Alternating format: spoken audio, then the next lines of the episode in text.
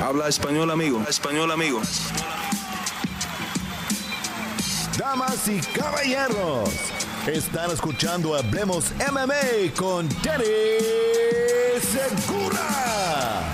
La campeona Valentina Shevchenko no tiene rival, pero pueda que tengamos una respuesta a ese problema este fin de semana.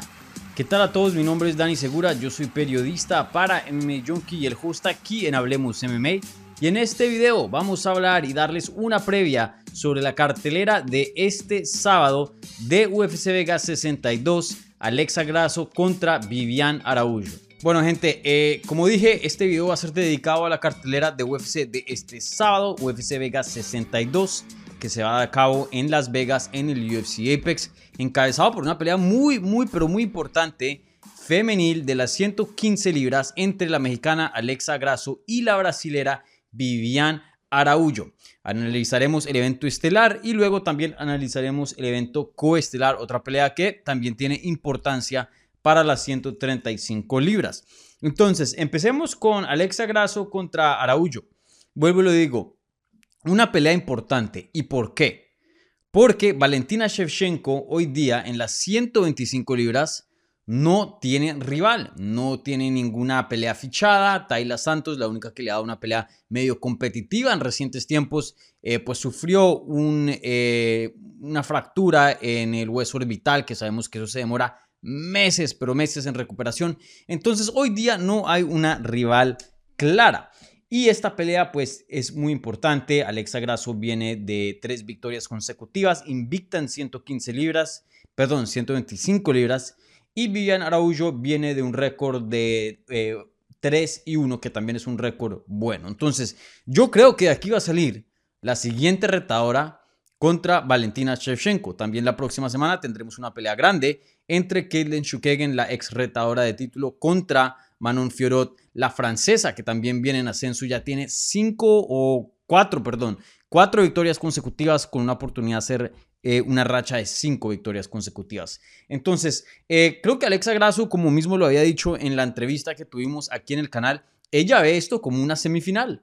Y creo que eso es eh, un poco certero, pero creo que todos los nombres involucrados dentro de esas dos peleas, el nombre de Alexa Grasso, en mi opinión, es el que más le suena a UFC y el que más le suena a la campeona. Kellen Shukagin ya peleó por un título, Viviana Araújo tiene 35 eh, años de edad, tiene una derrota eh, hace dos peleas atrás. Eh, la francesa sin duda viene de una buena racha, pero no tiene el mismo nombre que tiene Alexa Grasso. Alexa Grasso tiene de todo un poquito, no ha peleado contra la campeona, sería un reto fresco. Tiene un buen nombre ya que ella ha estado en eventos coestelares vez tras vez tras vez. Ya les voy a decir, ha estado como en cuatro o cinco eventos coestelares dentro de su carrera de UFC Primera vez hoy día evento estelar también, una plataforma donde va a estar eh, bien vigilada Alexa. Igualmente, fuera del nombre de que es reconocida, tiene también la racha para pedir una pelea. Vuelvo y lo digo, 3 y 0, invictan 125 libras, una victoria más, ya 4 y 0. Creo que eso sería más que suficiente para poder recibir una oportunidad al título. Entonces, vuelvo lo digo, una pelea sumamente importante para la división. Y esta pelea va a estar interesante porque aunque Alexa Grasso yo creo que es la que tiene más chance de ganar una pelea al título con una victoria, eh, de todas maneras eh, tiene una pelea aquí muy, muy complicada, por decirlo así. No es una pelea que es fácil, ganable, eh, que Alexa Grasso debería pasarle por encima a la brasilera. No, aquí hay cosas donde Alexa Grasso tiene que tener cuidado. Obviamente de lo, de lo que conocemos de Alexa Grasso es que eh, ella tiene un boxeo fenomenal, ella pega duro, tiene un buen cardio, eh, buena velocidad igualmente. Eh, en el suelo, pues no es una cinta negra, pero sin duda no es una novata. Ella sabe los básicos muy bien en cuanto a la pelea en el suelo. la lucha de ella es medio buena, ella tiene muy buenos scramblings, es muy difícil de someter. mejor dicho, Alexa Grasso es un paquete muy, muy completo pero teniendo el fuerte en el striking. Aunque, vuelvo a lo digo, un paquete muy completo, sí hay un área específica donde ella eh, es claramente mejor que, que las otras. Y vuelvo y lo digo, eso es en el stand-up, eso es en el striking. Y Vivian Araújo se puede decir que eh, es un caso muy similar, pero al revés. una peleadora muy, muy experimentada, una peleadora muy, muy fuerte para la categoría físicamente, eh, buen cardio, buena quijada, buen striking, pega duro, pero lo que más se destaca del juego de ella es el grappling.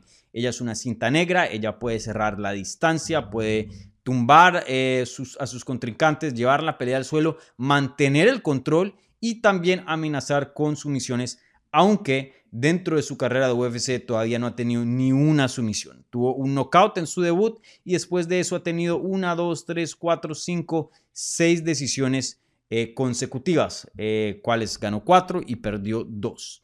Entonces, una pelea muy, muy buena. En mi opinión, yo creo que Alexa Grasso eh, va a ganar este combate. Vuelvo y lo digo, creo que Araújo tiene la ventaja en lo que es el suelo, pero de pronto se la complica Alexa Grasso en ciertas posiciones, en ciertas situaciones dentro del combate, pero Alexa Grasso sabe lo suficiente para mantenerse fuera del peligro del el jiu-jitsu de Araújo, no ser sometida y a la misma vez eh, buscar volver a estar de pie para estar en, donde ella es fuerte, que es en el stand-up, y ahí sí ocasionar eh, el suficiente daño para poder eh, anotar en el puntaje, en las carteleras de los jueces y así llevarse la pelea.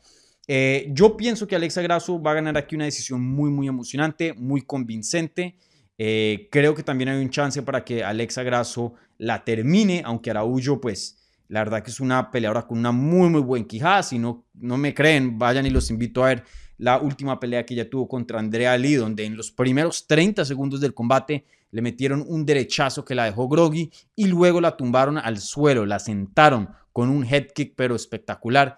Y aún así pudo ganar la pelea, pudo recuperarse y pelear eh, de una muy buena forma después de haber tenido un daño tan grave eh, justo al principio de la pelea. Entonces, va a ser va a ser difícil para el exagraso poder terminar a Vivian Araújo, ya que muy pocas, de hecho ninguna persona dentro de UFC lo ha hecho, eh, pero creo que es posible, especialmente porque esta no es una pelea de tres rounds, sino 25 minutos, 5 rounds, le estás añadiendo 10 minutos de más, obviamente agrandas los chances para una finalización. Entre más tiempo le añades a un combate. Entonces, vuelvo lo digo, tengo a Alexa Grasso como favorito, como favorita, perdón, eh, pienso que va a ganar una decisión, pero no lo veo imposible que consiga una finalización sobre la brasilera. Bueno, ahora pasamos al evento coestelar de la cartelera, una pelea en las 135 libras, donde tenemos al gran veterano, una leyenda de WEC,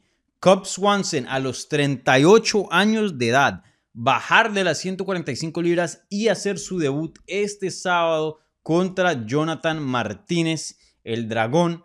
Eh, una pelea muy, muy, muy interesante.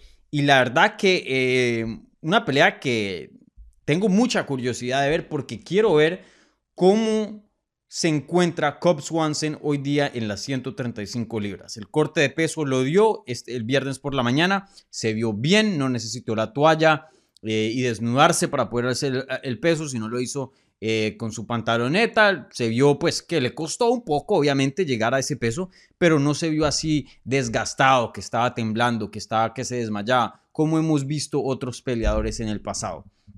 Usualmente a estas alturas del partido, 38 años de edad, ya casi que los 40, con un gran millaje en el cuerpo, eh, a veces se ven estos peleadores como Edson Barbosa, Jose Aldo y muchos otros, eh, Brad Pickett en su tiempo, no sé si se acuerdan de él, eh, bajar ya a una etapa relativamente tarde en sus carreras, bajar de categoría, porque claramente en la categoría en la que estaban ya no había chance de pelear por un título. Y claro, eh, creo que al cambiar algo, pues eh, da la posibilidad de que de pronto más se dé, obviamente, porque están cambiando algo. Pero por lo general yo pienso que es una mala idea. Sabemos que la cortada de peso, por lo general, hay casos distintos, pero por lo general, entre más viejos se pongan los peleadores, peor se pone. Usualmente los peleadores hacen lo opuesto y suben de, categoría cuando se, ponen más, más viejitos. Entonces, em, por lo general, por regla general, yo diría que esto es una mala idea para Cobb Swanson. Pero algo me dice que no lo es. La verdad que sí tengo el presentimiento que vamos a ver una etapa nueva, un capítulo nuevo en la carrera de Cobb Swanson con esta movida a las 135 libras. Así como lo vimos con Jose Aldo, y, y, y para ser 100% transparente, yo estuve equivocado en esa. Yo dije, esto es una idea terrible. José Aldo en 135 libras no es sostenible y claramente ese no fue el caso. Tuvo una carrera muy, muy sostenible, muy larga en 135 libras. Creo que peleó como 5 o 6 veces en esa categoría y le fue muy bien. Sí, no ganó por el título, pero peleó por un título y se mantuvo entre los élites, entre los mejores 5 del mundo, que eso no es nada fácil de hacer. Creo que Cobb Swanson no sé si vaya a llegar a pelear por un título, pero sí creo que con el cambio de categoría le va le va a prender una llama nueva en su carrera y creo que veremos una buena racha de Cobb Swanson, lo suficiente para entrar a los rankings, lo suficiente para estar peleas importantes. No sé si llegue a pelear por un título, pero eh, creo que están las posibilidades. Algo me dice que Cobb Swanson en 135 libras sí es una buena idea.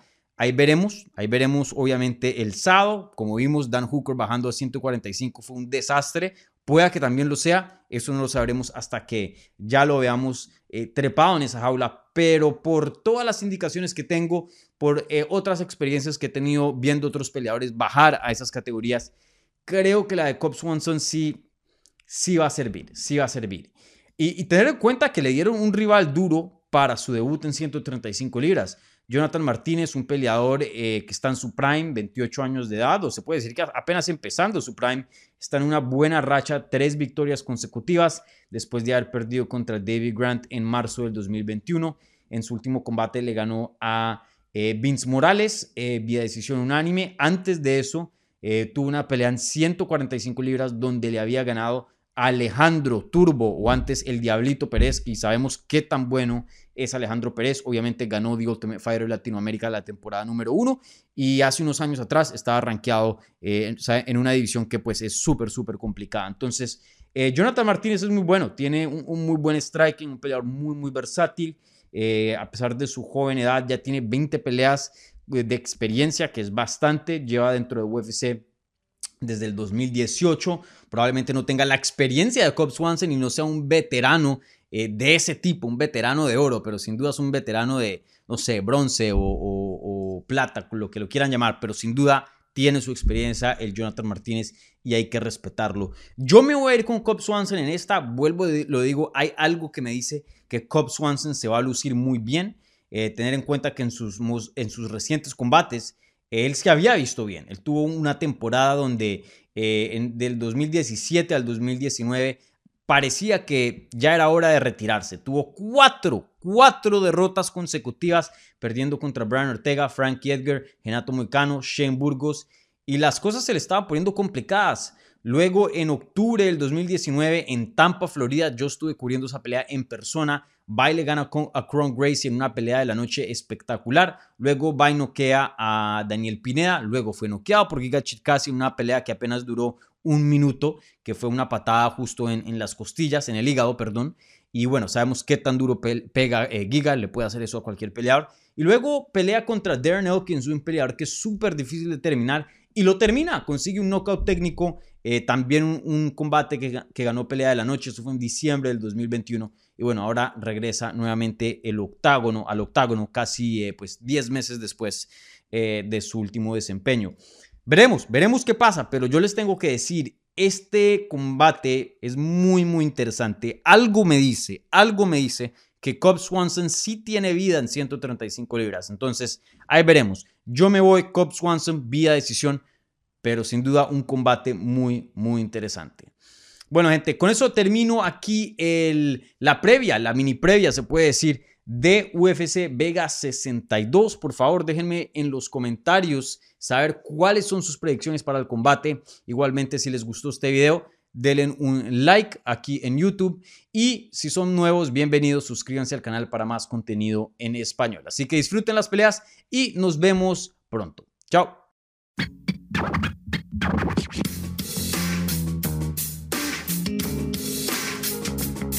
Gracias por escuchar Hablemos MMA. Si les gustó el show, los invitamos a que se suscriban en su plataforma favorita de podcast para recibir episodios semanales. También déjanos tu review o cualquier comentario. Pueden seguir Hablemos MMA en Twitter, Instagram y Facebook en arroba Hablemos MMA. Y me pueden seguir a mí en arroba Dani Segura TV. Hablamos la próxima semana.